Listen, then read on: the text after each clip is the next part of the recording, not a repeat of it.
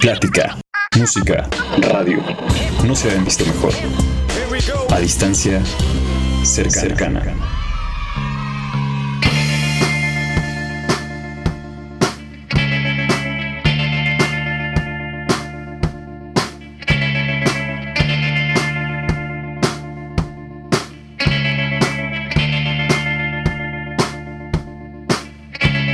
Hola, ¿qué tal amigas y amigos? ¿Cómo están? Sean todos ustedes bienvenidos a esto que es Frecuencia NAM, la estación oficial de la Escuela Nacional de Audio y Producción Musical. Recuerden que esto es A Distancia Cercana, un programa oficial de NAM.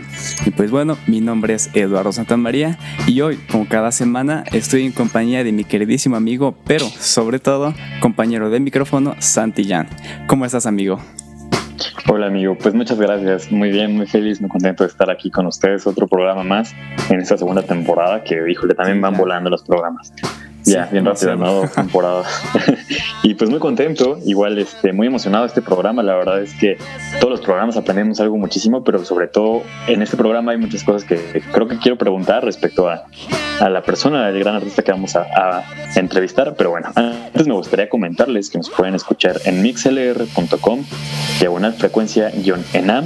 A su vez, también nos pueden encontrar en www.enam.com.mx y también en nuestra página oficial de ENAM tenemos un apartado que se llama Radio. Ahí pueden encontrar nuestros programas que hemos grabado.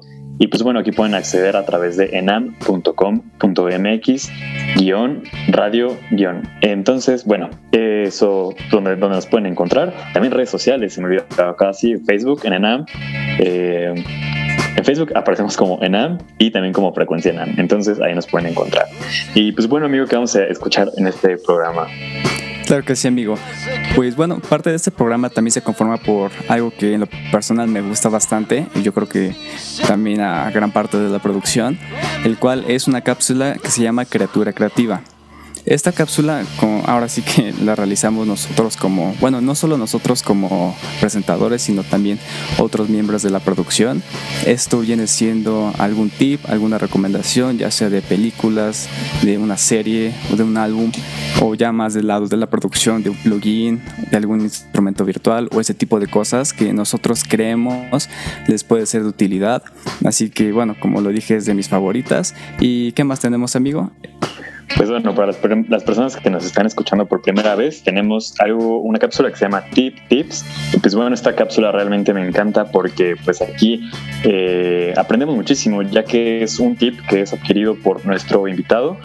Y pues bueno, básicamente como lo hemos dicho siempre, creo que no hay nada mejor que un, un tip que se adquiere como a nivel profesional, porque creo que de, de la escuela o de lo académico allá a nivel como profesional o la vida real, pues hay mucha, mucha diferencia a veces, pienso eso. Entonces, pues bueno, aquí vamos a escuchar eso. Y además tenemos una programación musical, la cual es una eh, programación diseñada por nuestro invitado o invitada al programa y a su vez también de una selección musical de, hecha por la producción de Frecuencia ENAM. Así es, amigo. Pues bueno, eh, como lo dijimos, un programa bastante completo en lo personal. Yo creo que está bastante bien. Y pues bueno, ¿qué tal si le damos la bienvenida a nuestro invitadazo del día de hoy? Por favor. Bueno, antes quiero decir un poco de sus títulos. Claro, no, primero lo importante. Nuestro invitado de hoy tenemos que es compositor, es arreglista, diseñador de audio y docente. Y aparte también toca el piano, muy importante. Y pues entonces pido un fuerte aplauso para el maestro Salvador González. Bravo. Bienvenido. Bienvenido, bienvenido. ¿Qué tal, profe? ¿Cómo está? Muy bien. ¿Qué tal? Buenas noches. Buenas noches. ¿Ya, ya listo para esta entrevista? Completamente listo. Ya hice mi previa tarea. Sí, sí, sí. Perfecto. Pues bueno, eh, rápidamente le comento un poco de la dinámica que manejamos ya en este programa y es algo así como un ritual. Y pues aquí, si mi amigo me lo permite, si producción me lo permite, doy inicio a esta entrevista. Adelante, amigo. Perfecto. Y pues bueno, profe, igualmente como ahorita le comenté, eh, nos gusta primero conocer un poco acerca de nuestros invitados e invitadas de cada semana y es abrir con esta pregunta, la cual es, ¿quién es Salvador González? Así muy general. Bueno, muy general, este, pues soy pianista, compositor, este, he hecho diseño de audio, producción Este, durante aproximadamente 10 años me dediqué a, la, producción y a la composición de, jingles para diferentes, marcas. Este, he hecho mucho también música para, para teatro, principalmente en los últimos años. El cine no he tenido yo la, oportunidad desafortunadamente de hacer. Para televisión también hice la música en un, este, para un par de telenovelas, ya tiene muchos años. Esto que te estoy hablando, realmente trabajé más en, la cuestión de los jingles. Fue desde el 2000 hasta aproximadamente el 2000, 2009, 2010, por ahí más o menos. Y este, pues finalmente eso soy, músico, músico, compositor, pianista, no tan bueno como yo quisiera, pero pues bueno, creo que eso nadie está contento con cómo tocan nunca, pero se hace, se hace el intento diario. Claro que sí. No, pues me imagino que eh, es imposible, o pienso que ha sido imposible, y qué bueno que uno no esté contento de, del nivel que uno trae, porque pues igual nos quedaríamos ahí, ¿no? En algún punto de nuestra vida sin tener como esa necesidad, esa hambre de seguir creciendo. Pero pues bueno, igual una pregunta obligada en, la música y en todo esto de la composición que a mí siempre me, me interesa conocer es cómo es que te adentraste al mundo de la música. Eh, ¿Fue a través de algún familiar o fue por una forma muy autodidacta? Fíjate que es muy, es, es muy peculiar la forma como yo me adentré como ya yo, yo me entré en, en, la música, este, yo empecé a estudiar ya grande, o sea, no, no te voy a decir que yo empecé a estudiar a los cinco años, ya tocaba sonar, no, no, o sea, realmente, este, como en muchas casas de toda la, bueno, de aquí de la ciudad y de muchos lugares había un piano. Entonces yo de repente empezaba así a como que a jugar, me gustaba ahí tocar y este y realmente no empecé, no empecé ya de, de forma seria hasta pues hasta que acabé prácticamente la, prepa, o sea que estoy hablando 19 años más o menos, es como ya empecé a, agarrar serio, serio el, asunto de, de, la música. Y digo que fue una cosa muy, muy particular porque siempre platico esto y nadie me cree, pero bueno, realmente yo quería ser arqueólogo. O sea, desde que era yo chiquito, recuerdo, o sea, pero chiquito te hablo de, la preprimaria, de la primaria, me gustaba mucho, este, veía yo libros de dinosaurios, de cosas así, y yo me fascinaba. Y entonces, lo que siempre tuve yo, yo siempre tuve en la cabeza, no tanto qué quería hacer, sino más bien estaba seguro de lo que no quería hacer. O sea, yo estaba seguro que no quería tener un trabajo de ocho horas en una oficina. O sea, eso, eso era para mí seguro. Te dije, eso, eso yo no quiero. O sea, yo de mi vida yo no quiero ir a un lugar todos los días y estar así trabajando, o bueno, no sé, como, como en mis épocas le decían una, un trabajo normal. O sea, eso yo estaba claro que no quería hacer. Entonces me empezó a llevar ese camino. Y entonces cuando termino la prepa, empiezo a investigar acerca de lo de las carreras. Digo, ahí en, la prepa tenía una, había una materia que era este, orientación vocacional o algo así, no recuerdo bien. Y entonces nos ponían a que averiguáramos de las carreras que nos interesaban.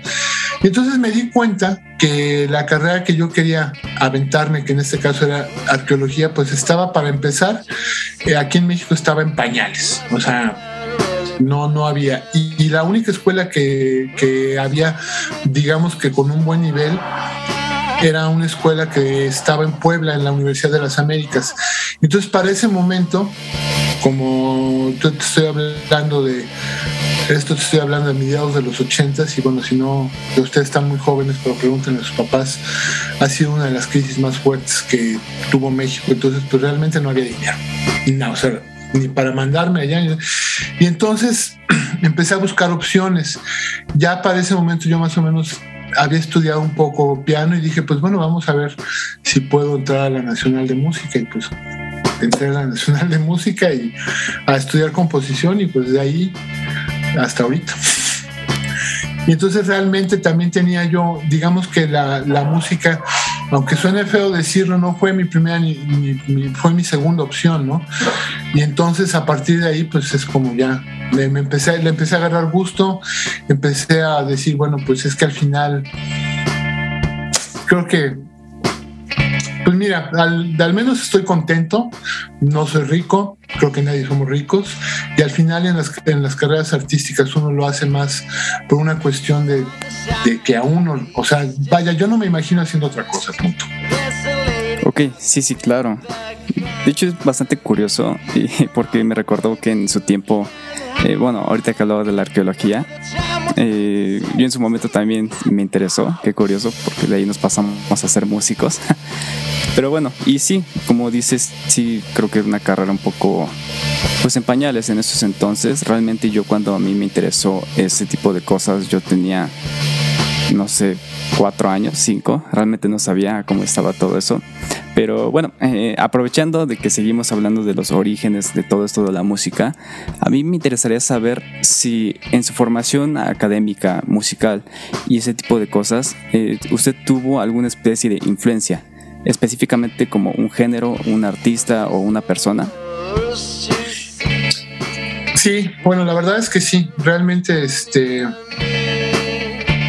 bueno, yo entro a la, yo entro a la, Nacional de, Música y finalmente toda la enseñanza que hay es que hay ahí es, es, tradicional, música clásica, armonía clásica, o sea, todo, todo, todo, todo, que dicho sea de paso, pues bueno, es una y si quieres luego podemos eh, entrar más, más a fondo. Yo creo que hoy en día escuelas como, como ENAM y otras que andan por ahí que no voy a mencionar, este, les dan una visión un poco más, más realista a, a, los jóvenes en lo que es una, una carrera.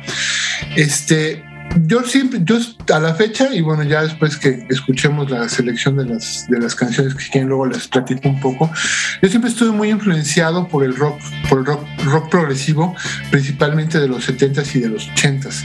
O sea, te puedo decir, Yes, Pink Floyd, este, Emerson Lake and Palmer, Genesis, Marillion, Supertramp, bueno, ya es más pop, pero todo ese, todo, todo vaya, toda esa, toda esa banda, ese tipo de, bandas es a mí lo que siempre me, me, influenció y es finalmente lo que yo siempre quise hacer, o sea, siempre me gustó me gustó tanto el, sonido, la tecnología, por ejemplo, de las épocas de que yo estoy hablando, este, era dificilísimo. Por ejemplo, uno, pues conseguirte un sintetizador era así como, no sé, o sea, ir a buscar el arca perdida, no sé, o sea, realmente eran, porque aparte había dos, había dos, dos cuestiones muy, muy complicadas en, esas épocas, que te estoy hablando de este, finales de los 80, principios de los 90.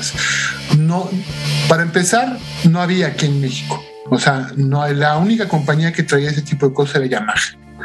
Pues nada más era o Yamaha o Yamaha y no traían todos los, los, modelos, primera. Y segunda, este, pues eran extremadamente caros, extremadamente caros. Yo recuerdo alguna vez ir al, centro y había un cinte que ahorita, bueno, es, es ya un clásico, el Roland, el Júpiter. Había una tienda ahí, no recuerdo qué tienda estaba en el centro, el, Júpiter 8, que lo veía yo ahí y se me ocurrió preguntar cuánto costaba y bueno, es como si te dijera que ahorita, no sé, ahorita costaría 160 mil pesos. O sea, para, para alguien que está en la, este, pues no sé, acabando de secundaria, en la preparatoria, pues obviamente es no, o sea, no hay. Y entonces, esa era una. Y lo que uno tenía que hacer en ese momento, pues era tratar de hacer lo que uno pudiera con lo que, con, con lo que tuviera. Recuerdo que yo empecé a tocar con un era un era un órgano Yamaha, así estos órganos Electron. De hecho, ahí en Enam, no sé si todavía lo, lo tenga Samuel, tiene un órgano, un órgano Yamaha, un Electron. Y me acuerdo que me daba mucha nostalgia porque me acordaba con el que yo empezaba a tocar con las bandas que tenía uno de esos, nada más que todavía más viejo. Y lo único que hacía es que le pedía al guitarrista el pedal de, de Phaser, pedal de, de Chorus, y este, y pues pues ahí ya más o menos tratando de que no sonara tan tan feo el, aparatito, pero pues uno tenía que ingeniárselas como, como, como, como hacer.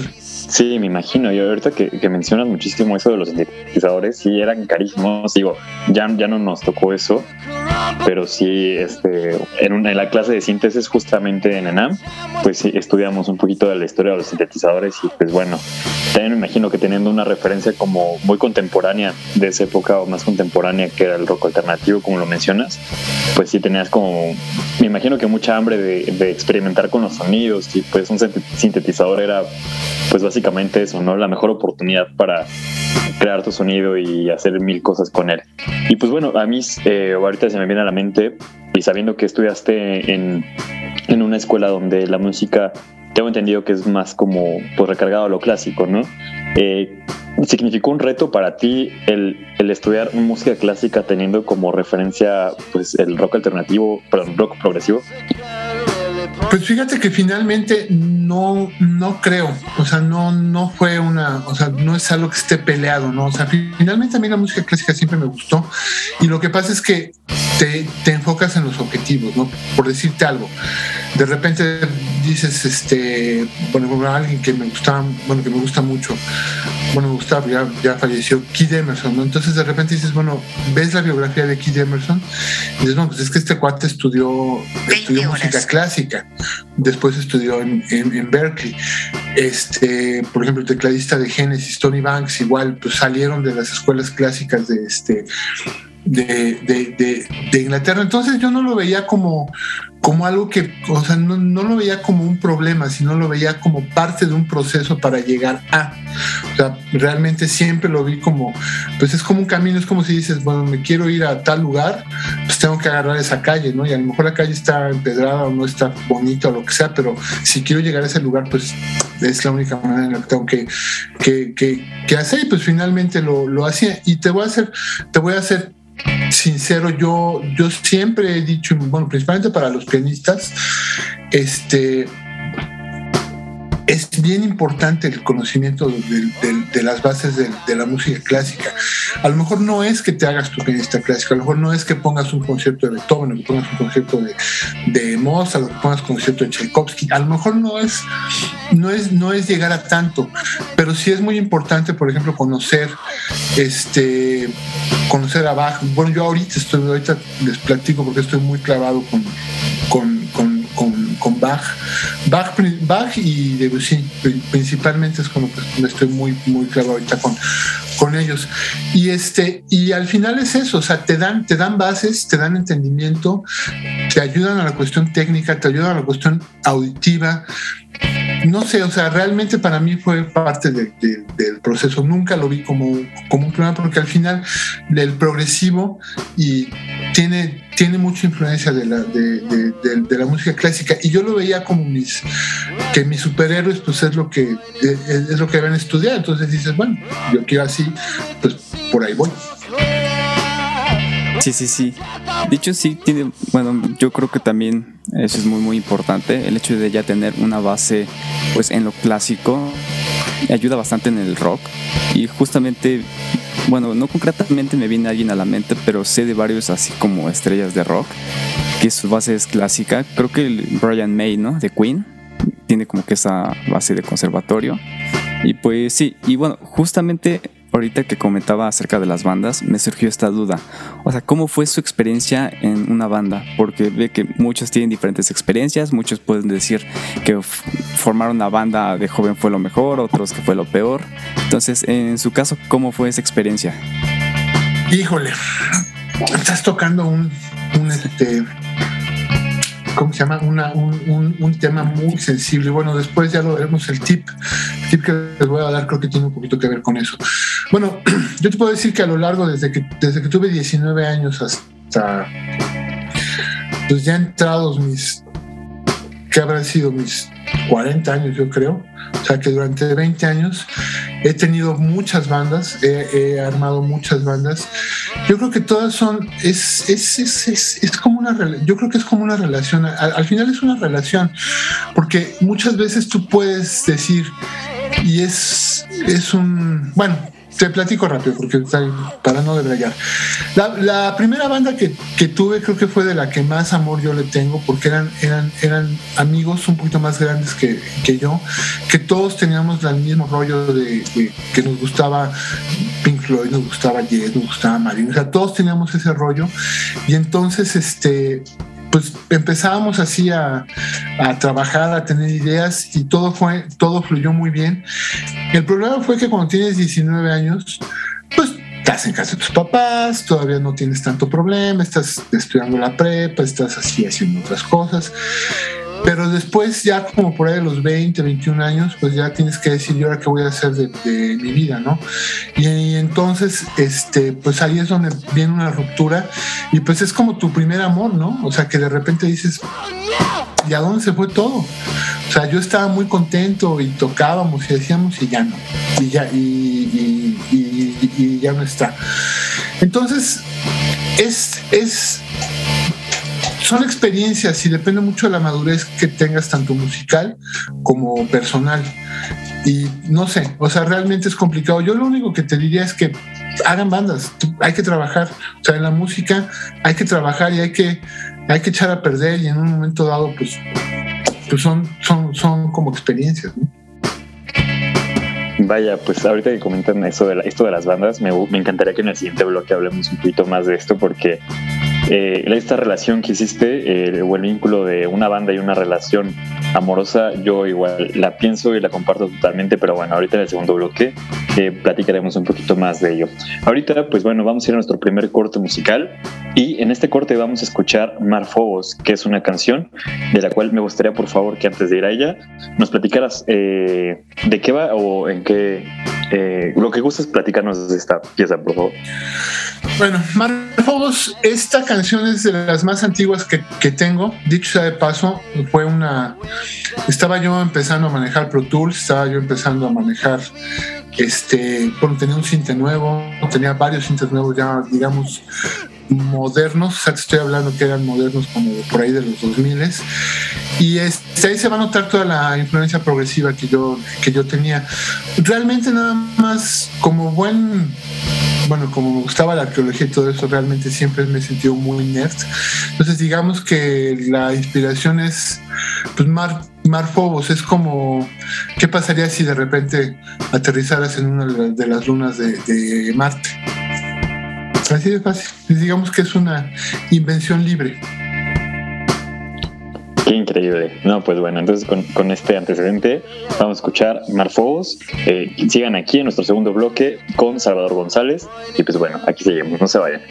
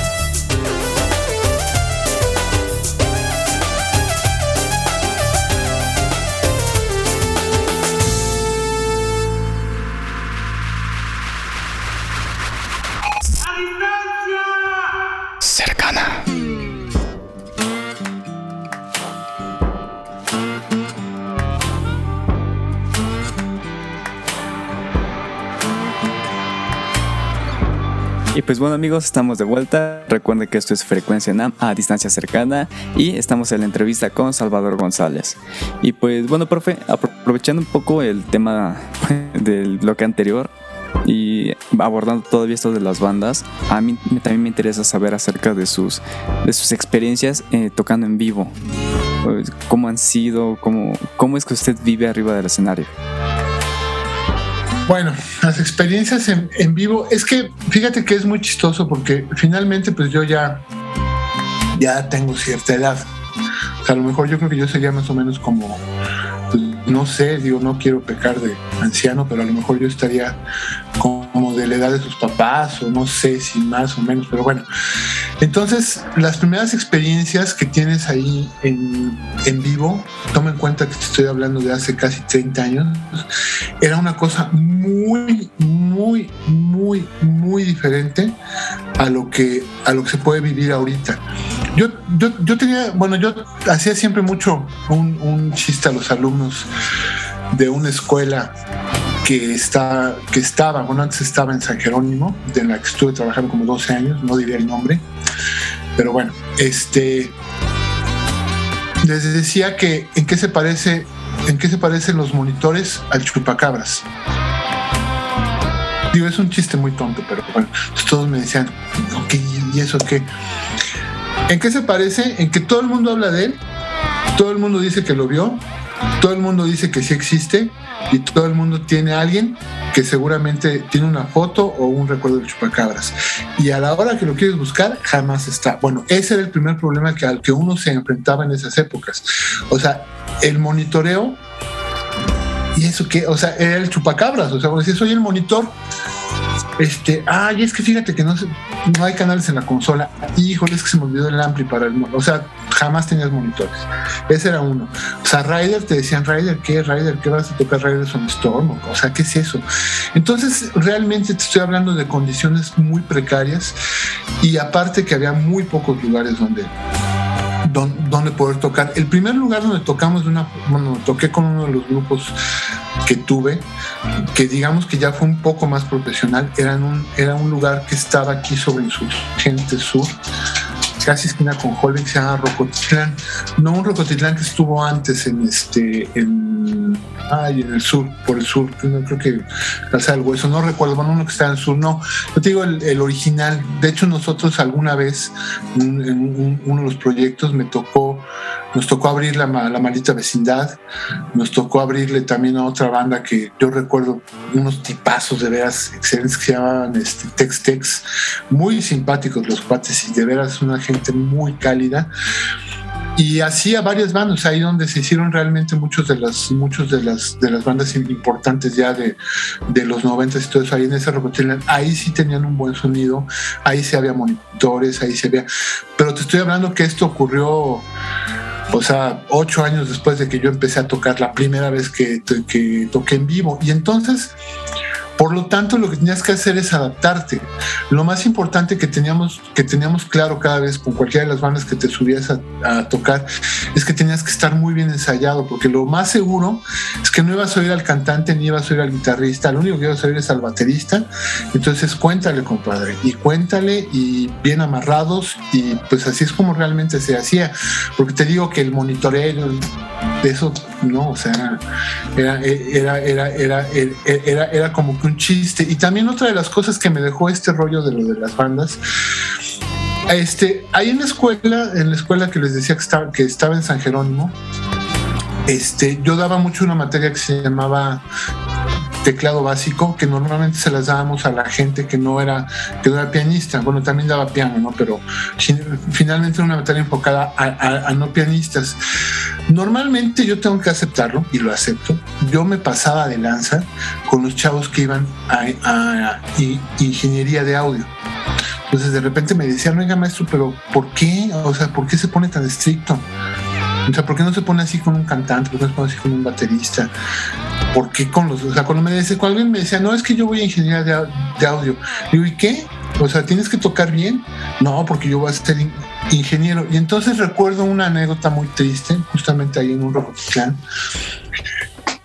Otra banda, años después, ahí en ese mismo Rocotitlán, que estaba yo tratando de sacar un proyecto y este, para no hacerles el cuento largo, sonamos de la patada porque el ingeniero que nos pusieron ahí en ese momento yo creo que le valió gorro o no sé si no sabía ni siquiera cómo, cómo rutear un canal. Bueno, la cuestión es de que ahorita digo, ustedes que están ahí en, estudiando, ¿qué tan difícil puede ser sonorizar tres teclados, un bajista y dos cantantes?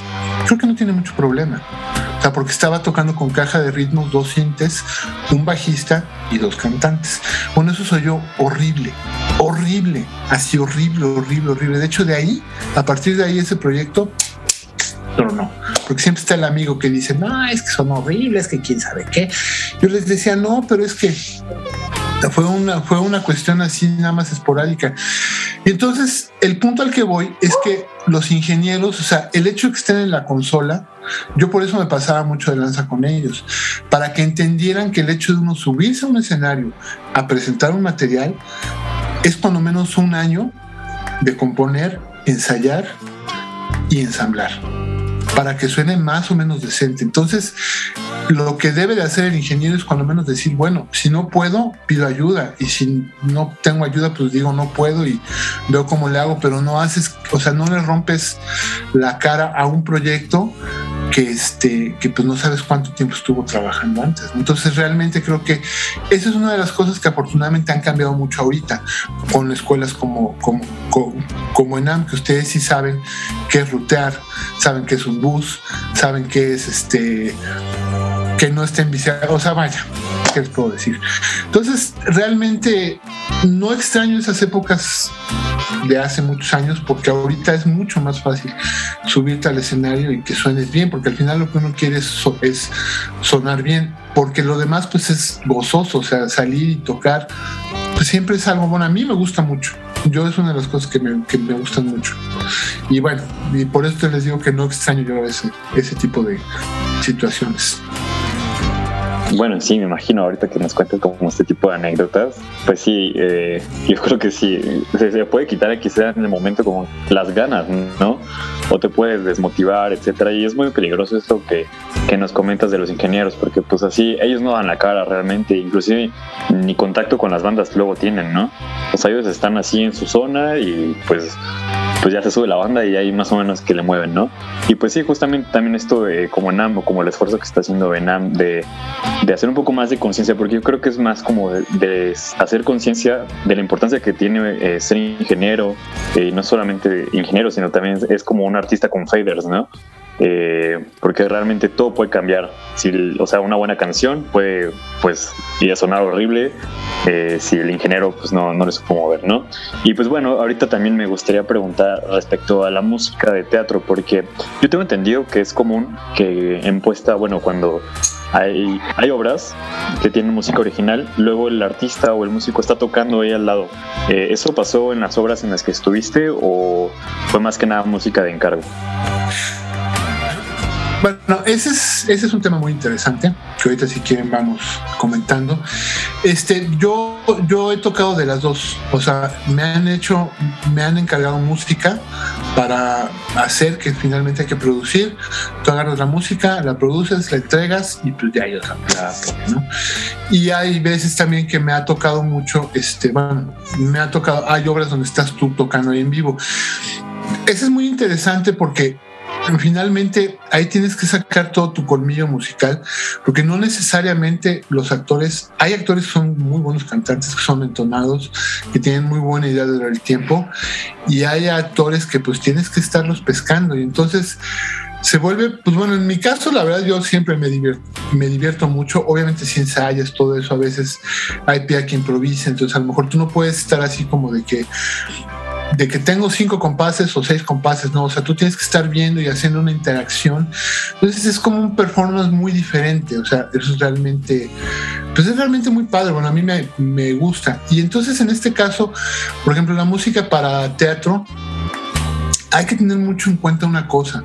O sea, finalmente cuando trabajas para teatro o para publicidad, o que es música para encargo, por ejemplo, hay una, hay una entrevista, hay por ahí una, una masterclass de Danny Elfman, que bueno, si no lo ubican, Danny Elfman es Los Simpson, este, Batman, eh, Hombres de Negro, y bueno, que él agarra y dice, a mí me contratan no para hacer una sinfonía, a mí me contratan para vestir una obra. O sea, yo aquí no tengo que brillar, o sea, yo voy a brillar en tanto yo haga que la, que la obra, en este caso, bueno, la película funcione. Y entonces es un error que luego creo que muchos compositores o mucha gente tiene. Uno dice, no, es que me dieron esto y yo voy a hacer lo más perro que se me ocurra, ¿no? Pues no, o sea, finalmente, finalmente tú tienes que tener una, un diálogo con el, con, con el director y decirle al director, bueno, ¿qué es lo que tú quieres? Yo quiero que suene a una cumbia. Pues, híjole, pues es que no me gusta la cumbia, pero pues pues ahora sí que hay que hacerlo, ¿no? Porque finalmente tú estás trabajando en función de... Y eso es interesante también porque se vuelve, se vuelve como un reto, se vuelve un reto y te pone a ti decir, bueno, si, si tú ya dijiste que sí y ya te contrataste, pues hay que tratar de hacer algo que suene bien y hay que investigarle y hay que hacer que suene bien y hay que darle swing a si es una cumbia, si es una salsa o lo que sea, ¿no? Entonces, realmente yo disfruto más, digamos, que tocar en vivo, o sea, para una obra, para estar, estar tocando en vivo, que en un momento dado es padre producir, pero pues es una música que tú nada más produces, la entregas y pues ya. O sea, son dos cosas diferentes, pero siempre es muy importante tener este tener mucha comunicación con el, con el, con el director. Y finalmente decir quién es el que me está pidiendo y quién es el que me está pagando. El director es el que te está pidiendo lo que necesita, porque él es el que finalmente está, está, está viendo qué es, qué, cuál es la, qué es lo que necesita para expresar una idea, la que sea. Que a lo mejor puedes estar tú, a, este, no puedes estar muy a favor de su idea o de su estética, pero al final por eso te están, te están con, contratando y ese es el reto. Por eso yo retomo mucho lo que decía Daniel Herman. O sea, yo aquí a mí no me contratan para brillar ni para lucirme. a mí me contratan para que esto funcione y que la obra, en este caso la película, pues digas, wow, o sea, funciona re bien. Entonces, realmente es un, es un trabajo muy interesante y este y depende mucho que también te lleves con, con el director. De hecho, he tenido experiencias de, de, todo. Generalmente no me he llevado mal, pero sí he tenido como un poco el, como que no quedó muy a gusto, ¿no? Pero si el director queda a gusto, pues qué bueno.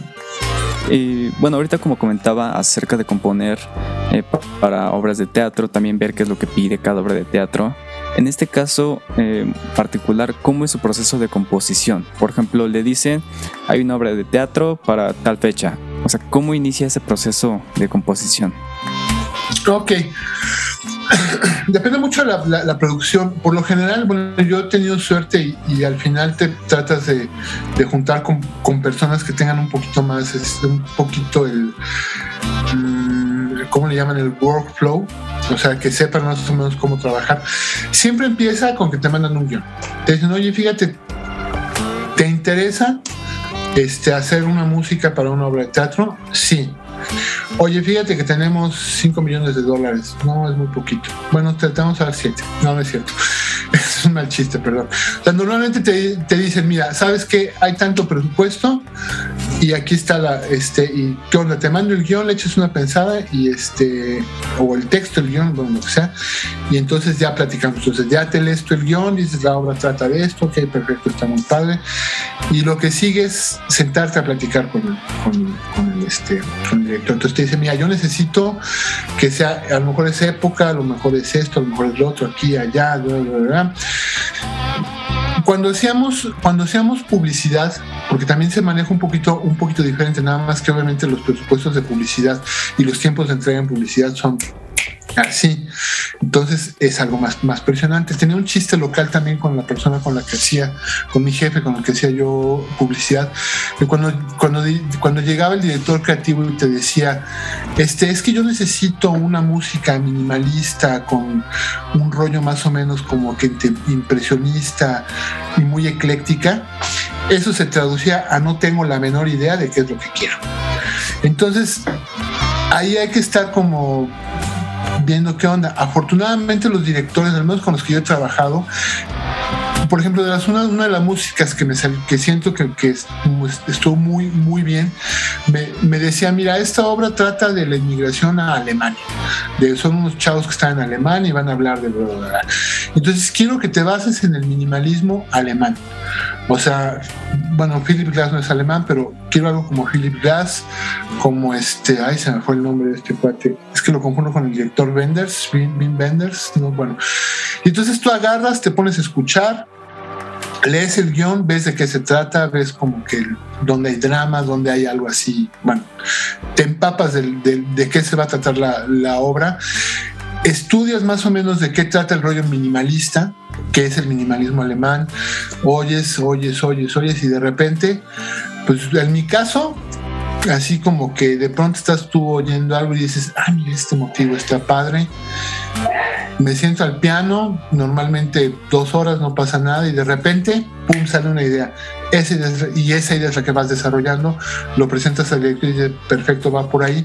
O te dice, sabes que está muy, está muy, este, está muy intenso, necesito, para esta escena me gusta eso, pero necesito algo más atmosférico, o a lo mejor aquí va a haber un drama y se van a pelear, necesito algo más, pero, pero así es como sale, o sea, todo viene a partir primero de leer el guion, que te digan más o menos por dónde va la idea, y pues lo demás es una, una idea y desarrollar, como decían por ahí, este, me decía un maestro de composición, que según esto los que saben, Beethoven decía que las musas llegan aproximadamente cinco minutos cada día.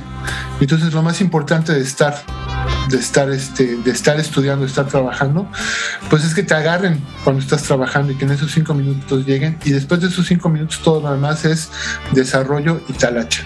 Bueno, hay gente que dice que es talento. Yo soy más de que una idea te llega y dices, esta idea lo tengo que trabajar, este tema me gustó. Y lo demás es, es, talacha, talacha, talacha. Lo que le decimos vulgarmente como este oficio. O sea, sentarte y decir, bueno, ¿qué tengo que hacer? Vamos a armonizar, vamos a hacer intercambio modal, vamos a sustituir, bla, bla, bla, bla. Al menos así es como yo funciono. O sea, yo sí trato de, de, de, de, repente, de repente las ideas se, te van. Entonces, ¿qué es lo que te salva? Tu background.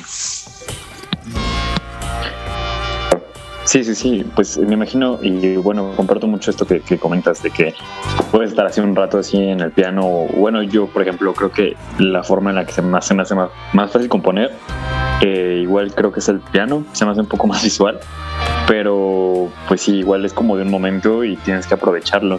Y bueno, ahorita que comentas esto de las pláticas con los directores y así, y también eh, recordando que nos comentaste que llegaste a tener algunas eh, diferencias con algunos directores, mi pregunta es, ¿estas diferencias eran porque tú pensabas que sonaba mejor y, y tenías como un, una mejor, como un mejor argumento de por qué esa música debería en cierto lugar el director te decía no, haz algo más simple o cosas así? ¿O, a qué iban las, esas diferencias? Sí, generalmente, generalmente siempre que llegas a tener desacuerdos es una cuestión estética. O sea, recuerdo, por ejemplo, una música, bueno, a mí se me hacía que estaba muy bien, pero bueno, una obra que trataba justo, justo de, este, de, la, de la inmigración, pero había una escena, había una escena donde, una escena bastante fuerte, donde trataban de la cuestión de la gente que viene de Centroamérica aquí hacia México. Entonces toda la escena era que al final, este, los, los, robaban, los mataban, o sea, era una escena muy dramática, muy fuerte, y este, y esa escena cerraba con con los chavos así yéndose como hacia, hacia oscuros. Y entonces yo lo que quería hacer ahí como era como una especie de, de, de, requiem. Yo le decía, pues es que estás tratando una problemática donde, donde están, o sea, se está muriendo gente y eso es real. Y si tú quieres exponer eso en tu obra, pues también me gustaría hacer una especie como un requiem. Entonces había, yo finalmente estaba, estaba proponiendo una especie justamente de Requiem, que afortunadamente había tres, no había cinco chavos que cantaban muy, muy bien. Intentábamos hacer un juego vocal, literalmente un Requiem que iba a durar dos minutos, menos de dos minutos, como un minuto. Entonces al director se le hizo muy cursi. Según yo cerraba muy bien, pero pues al final tú propones y dices, bueno, que no te gustó perfecto. Y este, siempre son cuestiones estéticas en donde hago mucho hincapié a los jóvenes compositores. Uno está para apoyar al director. O sea, el día que tú hagas tu producción, pues tú harás lo que quieras y si está bien o está mal, pues ya es cosa tuya, pero cuando tú estás así, es bien importante dar tu brazo a torcer y decir, perfecto, no te gustó, ¿qué es lo que necesitas? No, pues es que a lo mejor ahí nada más necesito tres notas, tres notas de un piano. Tres notas de un piano, tú eres feliz. Yo no soy tan feliz, pero yo estoy aquí para, para trabajar. Creo que eso es algo que de repente los compositores, y principalmente cuando estás joven, mmm, crees que tú tienes la razón y no, hay que pensar que tú estás trabajando para, para el proyecto, no eres tú el que vas a brillar en el proyecto. Claro, sí, pues creo que es un buen consejo, eh, sobre todo para los jóvenes, porque pues igual uno, uno luego quiere hacer como la gran pieza, ¿no? Y, y pues al final lo que necesita el director es solamente un pianito o un, apenas una atmósfera y pues bueno, luego hasta puede doler, eh, hay que trabajar también mucho el ego, ¿no? Pero bueno, igual ahorita platicaremos más en el, en el siguiente bloque al respecto de esto. Y pues bueno, me dicen en producción que ya vamos a ir a nuestro segundo corte musical. Y aquí, por favor, me gustaría, si nos puedes hacer el favor de platicarnos acerca de road movies. Eh, igual, vamos a ir a escucharlo, pero antes, ¿qué nos puedes comentar de esta pieza? Road Movies. Ese es un proyecto muy interesante que justamente la canción está en francés con una, una chica con la que estuve trabajando, luego si quieres les platico, porque esa producción, bueno, es composición eh, mía, la letra es de ella, es, es, es este, es de, la chica se llama Ana, Ana, Laura Antoniadis, no recuerdo el otro apellido, la verdad, pero bueno, una chica que por razones X la conocí, contactamos, ella venía de, de Francia, estuvo aquí justa, justamente haciendo cine, cantaba muy bien y hicimos muy buena mancuerna. Y de hecho, este, pues bueno, esa es una de las piezas. Justamente la, la canción habla de eso, habla de una road movie, de cómo de repente nosotros vamos viviendo y vamos, vamos teniendo experiencias en la vida como si fuera una road movie. Si no saben qué es una road movie, googleen que es una road, road, movie y más o menos de eso es de lo que trata la, la, canción. Claro que sí. Pues bueno, pues ya con este antecedente, pues vamos a escuchar Road Movies y pues bueno, seguimos en A Distancia Cercana, frecuencia en NAM y pues seguimos en nuestro tercer y último bloque. No se vayan. Je prendre la fuite comme avant, comme dans mes road movies. Je ne peux plus résister à la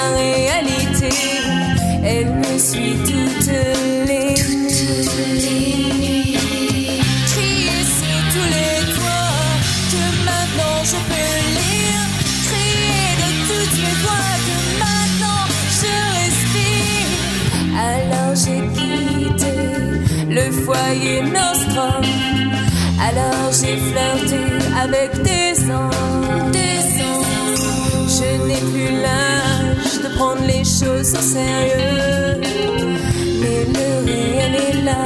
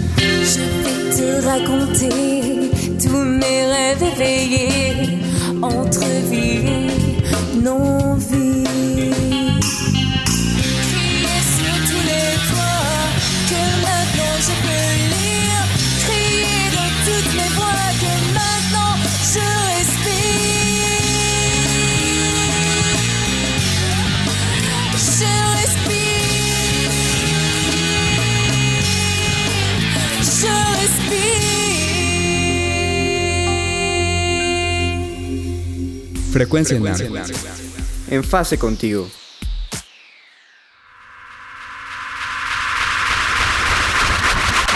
A distancia cercana.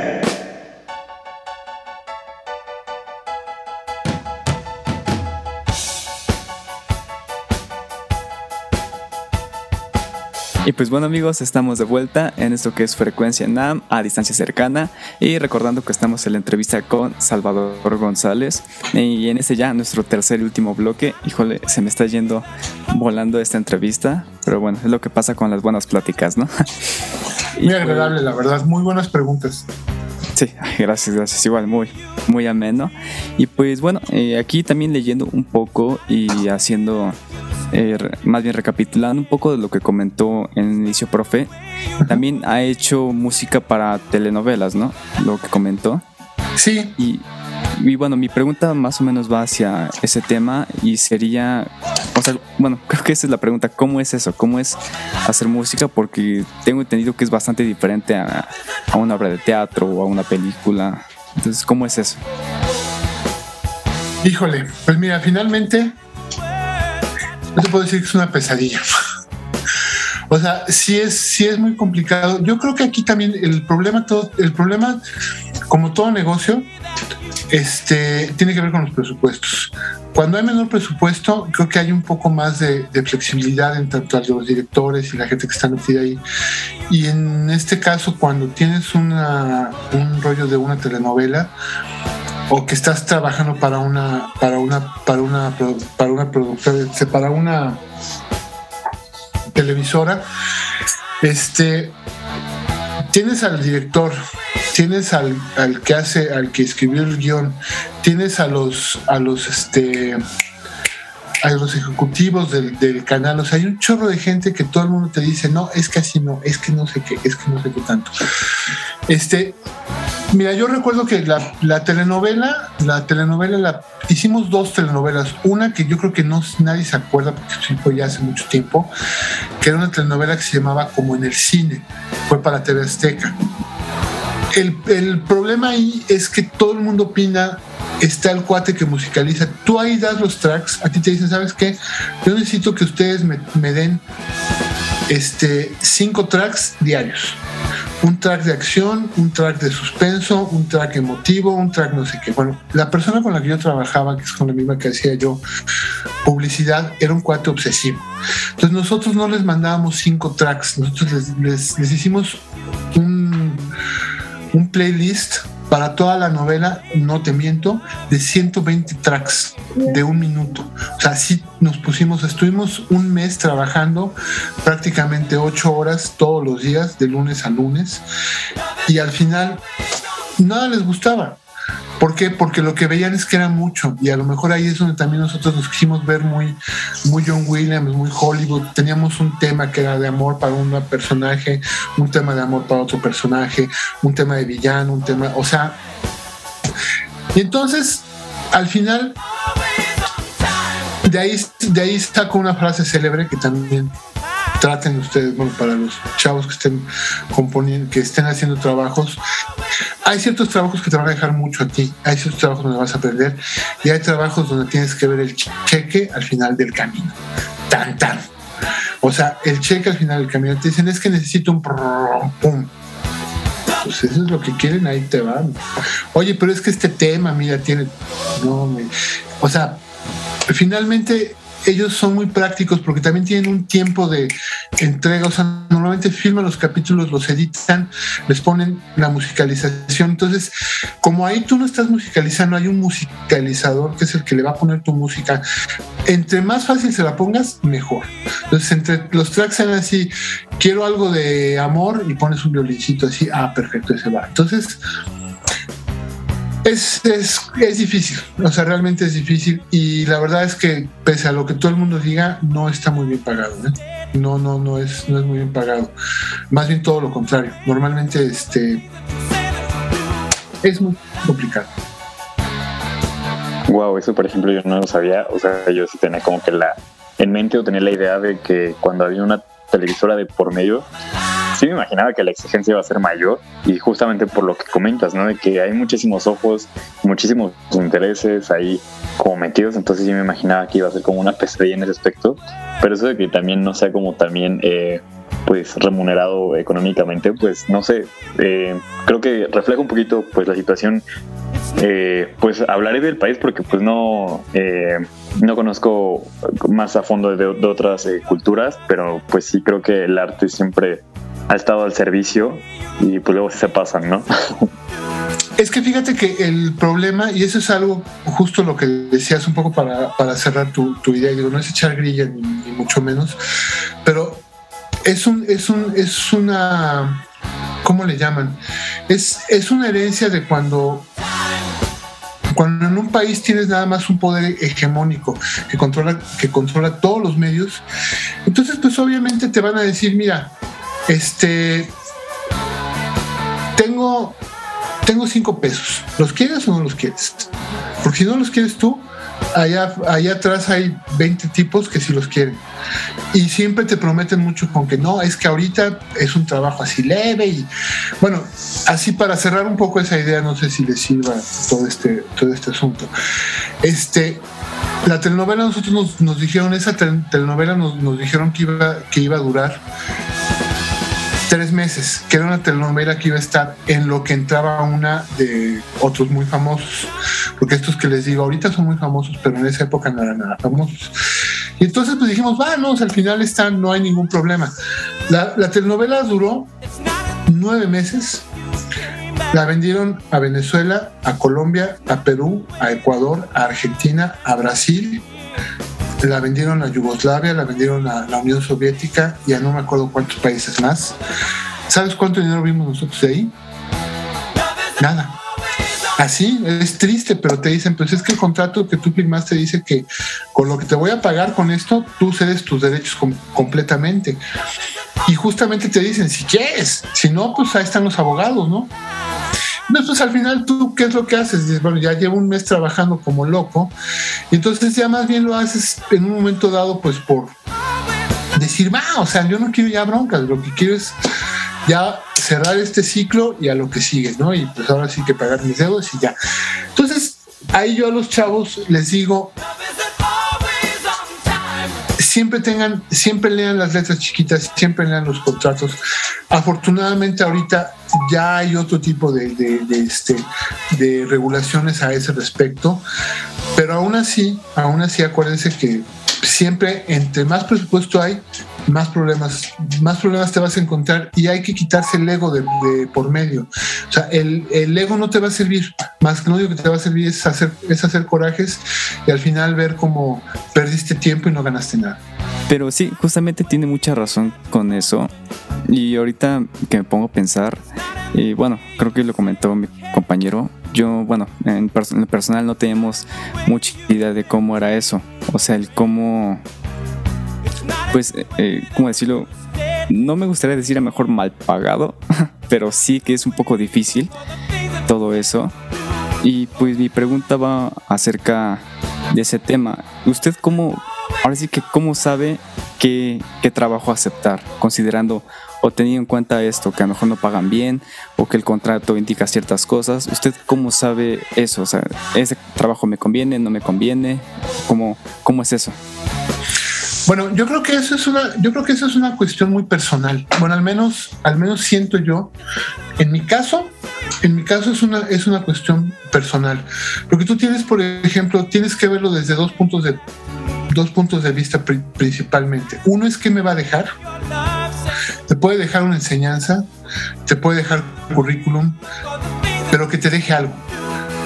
Y, y el, y el otro muy importante es cuánto le voy a invertir cuánto tiempo le voy a invertir. En este caso, por ejemplo, de lo que comentábamos de lo de la telenovela, sí le invertimos mucho tiempo, o sea, sí fue una friega, pero al final sí nos dejó dinero, no te voy a decir, o sea, realmente no es lo que uno, no es lo que uno piensa, que dices, no, pues de aquí me voy a hacer mi no. O sea, sí te dejó, sí, sí nos dejó dinero, digamos, buen dinero, o sea, no tanto como uno pensara, tomando en cuenta que se vendió a otros lugares, pero nos dejó experiencia y eso es lo más importante. Cuando tú agarras un trabajo y dices, a lo mejor no me va a dejar mucho dinero, pero me va a dejar experiencia, creo que al final, al final eso es algo, eso es algo muy importante. O sea, creo que tienes que, ¿cómo lo escoges? Tienes que balancearlo. O sea, si tú de repente vas a, su- supongamos que alguno de ustedes, de repente tienes un cuate que te dice, oye, fíjate que este, tengo un conecta en Televisa y necesitamos que le hagas un soundtrack a una película de, de, tele- de de Televisa o una película o, o Netflix o no sé lo que sea, ¿no? Entonces tú dices, no, pues de aquí ya saqué departamento, ya saqué coche y todo eso, y te acaban diciendo, no, pues sabes qué, te vamos a pagar nada más mil dólares. Entonces tú dices, bueno, ok, me están viendo la cara, sí me están viendo la cara, ¿por qué? Porque obviamente los presupuestos, este, pues son otros presupuestos, ¿no? ¿Qué me va a dejar a mí eso? ¿Me va a dejar currículum? Haber dicho, no, pues mira, yo trabajé para una serie de Netflix. ¿Me va a dejar currículum? Pues sí, sí me va a dejar currículum. ¿Vale la pena que mi currículum yo, te- yo tenga que trabajé para Netflix? Pues yo creo que sí, ¿no? Entonces ahí la respuesta es, pues va, ¿cuánto tiempo me va a quitar? A lo mejor tienes tú que invertirle cuatro semanas de, de tu vida. Pues te lo, te lo avientas.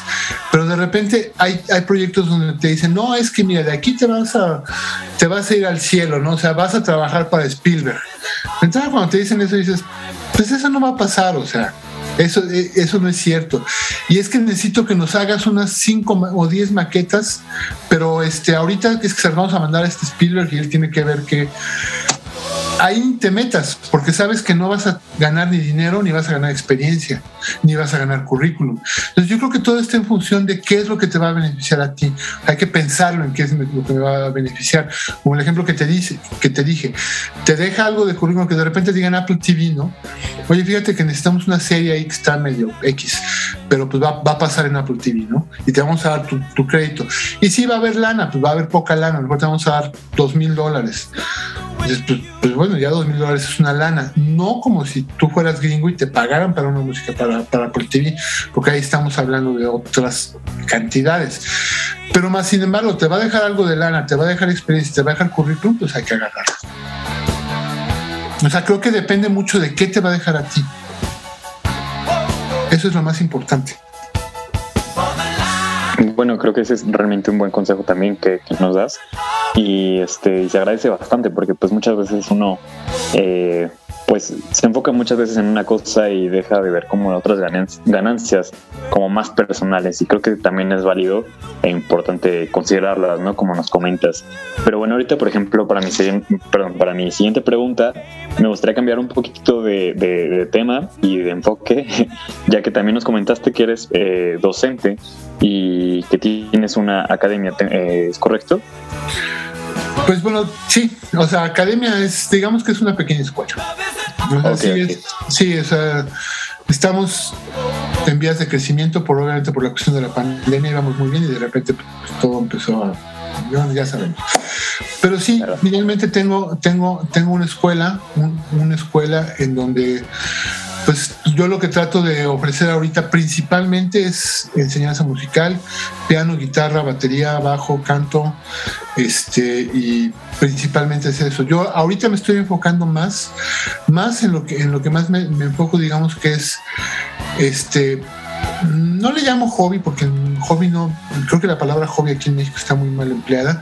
Le llamo entusiastas. O sea, tengo, tengo alumnos que en general son entusiastas de, la música y este y pero fíjate que realmente hablando ahorita de lo, de lo que comentabas es una cuestión que me da mucho me da mucha satisfacción de hecho de hecho tengo una niña becada de que tendrá unos 12 años 13 años que está tocando fenomenal o sea y esa es una de las cosas que por ejemplo a nivel personal a mí la verdad es que me dan mucho me dan mucha satisfacción y así pues bueno realmente este digo, balanceando también lo que decíamos del negocio.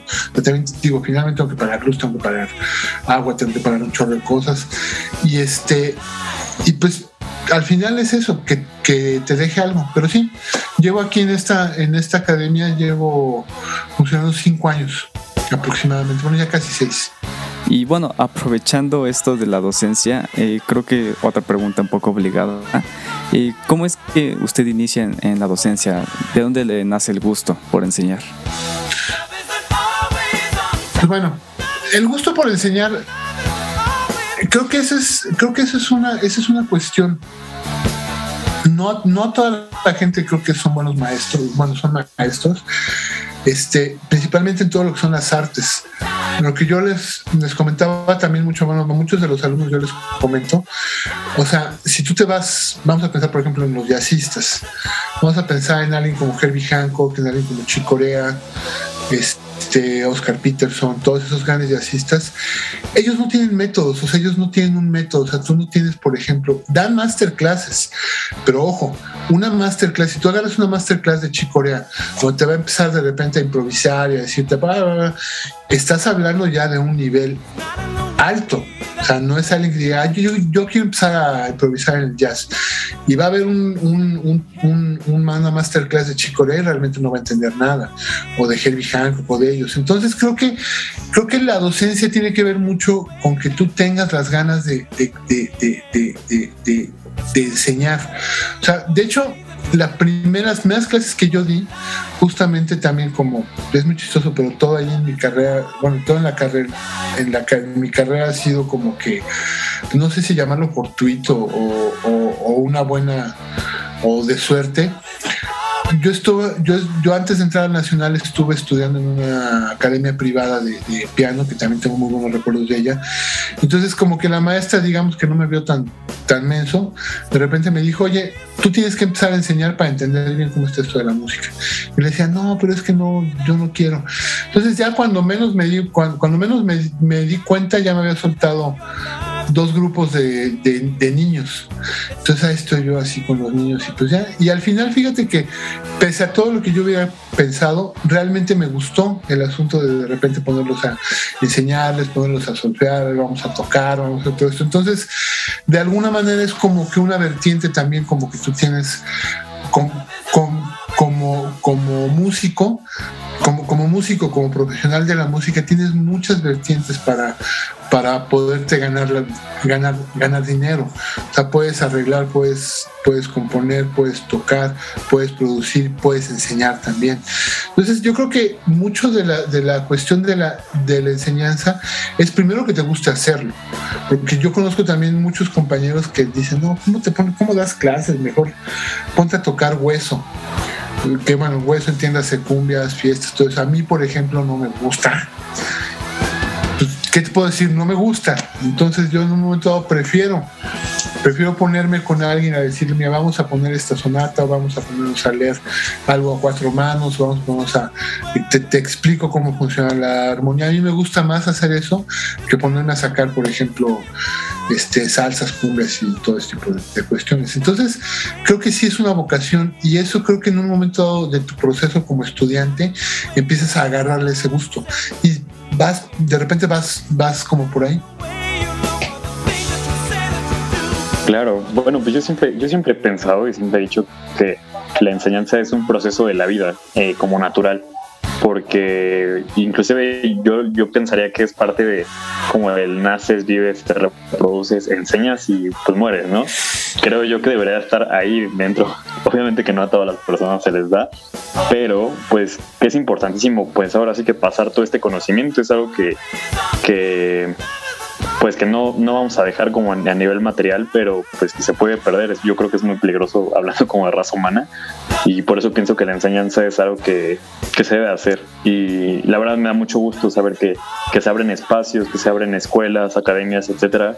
Para mí, yo, bueno, yo creo que es como lo mejor que se le puede hacer o se puede dejar como al arte. Y pues bueno, me comentan ahorita ya en, producción que llegamos al tercer, eh, bueno, al final del tercer bloque, como dijo mi amigo, eh, se pasó súper rápido, realmente todavía me quedo así como con varias preguntas en mente, pero pues espero algún día allá encontrarnos en ENAM y este, pues hacerlas en vivo, ¿no? Creo que sí. Sobre todo para para, para quitarme como estas, estas dudas, pero pues igual por lo mientras me gustaría agradecer muchísimo por este, este espacio que nos, que nos regalas y por el conocimiento y la experiencia que nos has compartido. Igual compañero eh, Lalo, no sé si te gustaría como comentar algo antes de, cerrar el bloque. Sí, sí, claro que sí, amigo. Pues bueno, profe, igualmente muchísimas gracias por darnos un poco de su tiempo para esta entrevista. Realmente yo me llevo una buena anécdota, perdón, de todo esto. Y pues como dicen, ojalá ya se dé presencial algo y poder terminar con esta charla. Claro que sí, esperemos que esto vaya mejorando, ya podemos, podemos vernos ya de frente en vivo, ya todo con color. Sí, esperamos que sí, que no, que no falte tanto. Pero bueno, por lo mientras, igual vamos a ir a nuestro tercer bloque musical, que ya es el último, y aquí vamos a escuchar una canción que se llama Mime Eh, por favor, ¿podrías comentarnos un poquito más de esta pieza? Bueno, esta es, esta es una producción. La canción, digamos que la tenía en el tintero durante ya un buen rato. Y este, justamente esta, esta producción, digamos que igual yo compuse, yo la produje, o sea que no critiquen mi mezcla, quién sabe también mezcla esté, yo, yo lo hice todo. Este, es una canción que ya la idea tiene ya un buen rato, tiene, un buen rato, es un, es un tema, en caso muy personal, creo que es medio deprimente. Mi mensaje no tiene una, no, no tiene ninguna ninguna este, traducción, simplemente se me ocurrió, se me ocurrió este, no sé, así como, como que hablamos de las musas, de repente me llegó la idea, o sea, mime, no sé qué podrá ser mime, sad, nada más algo triste, entonces, como decir un mundo triste, una cosa así, bueno, si checan la letra, habla un poco de que pues hacia dónde vamos, ¿no? Y eso yo lo estaba pensando hace 15 años, ¿no? Que veía yo que todo estaba como un poco mal. Y entonces, este, también mucha influencia progresiva. Y aquí está la voz, la puso una, una gran cantante y, amiga que se llama Claudia Loredo que a ver si luego les doy, les doy ahí sus, este, sus, redes. Bueno, ella, ella la, grabó, la produje aquí en el, home studio que yo, que yo tengo. Y pues bueno, hablo un poco de, de a dónde va la humanidad, qué vamos a hacer y, y sí es un poco depresiva, pero bueno, finalmente creo que mucha de la música que yo hago no es muy alegrita. No, pues encantado de escuchar música así. bueno, yo me encanta igual como toda esta, esta esencia. Igual antes de ir a este corte, por favor, ¿podrías decirnos dónde te podemos encontrar? ¿Redes sociales o algún contacto? Fíjate que ahorita por, por lo pronto nada más tengo, tengo, tengo el Facebook de Salvador, Salvador González de la Vega me imagino que es facebook.com, ahí me pueden encontrar. Y está también el, este, ¿cómo se llama? El, Facebook de la, de la escuela que se llama Vega Arts. Este, esa es una cosa que luego ya les iré ahí más o menos poniendo, pero justamente he estado trabajando, no, no he podido todavía, pero estoy tratando de subir ese material, de hacerme todo el rollo de los Spotify y, y todo ese asunto para, pues, digo, que esté en mi computadora, que ande por ahí por la vida, prefiero que ande rolando por la vida. Y este, y en un momento dado, pues ahí los, los, tendré yo, yo al tanto en cuanto tenga una página bien, bien para que puedan, para que puedan seguir, para que puedan escuchar el material. Pero esas dos, eh, la única que, que, tengo es lo de Facebook de Vega Arts y Salvador González de la, de, de la Vega. También igual ahí en Facebook, ahí ven cosas, fotos que tengo y un poquito de material que voy subiendo de cuando en cuando. Perfectísimo. Pues bueno, traemos igual. más cosas. Claro, estaremos al pendiente para cuando, cuando tengas igual más material. Igual nos lo vas a saber y pues nosotros lo compartiremos por acá. Y pues bueno, muchísimas gracias, profesor Salvador. Fue un gusto realmente tener esta plática eh, con ustedes. Muchísimas gracias, amigo Lalo. Como siempre, es un gusto estar en este programa contigo. Y pues bueno, yo soy Santillán y muchas gracias por haber sintonizado y escuchado Frecuencia ENAM a distancia cercana. Y pues bueno, nos vemos el siguiente, en el siguiente programa, la siguiente semana. Por lo mientras, los dejamos con mi Hasta luego.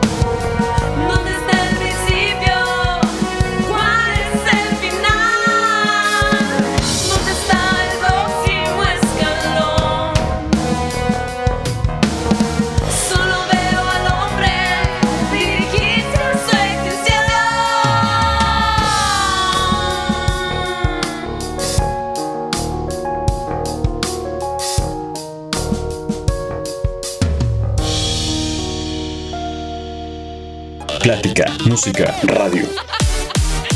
A distancia.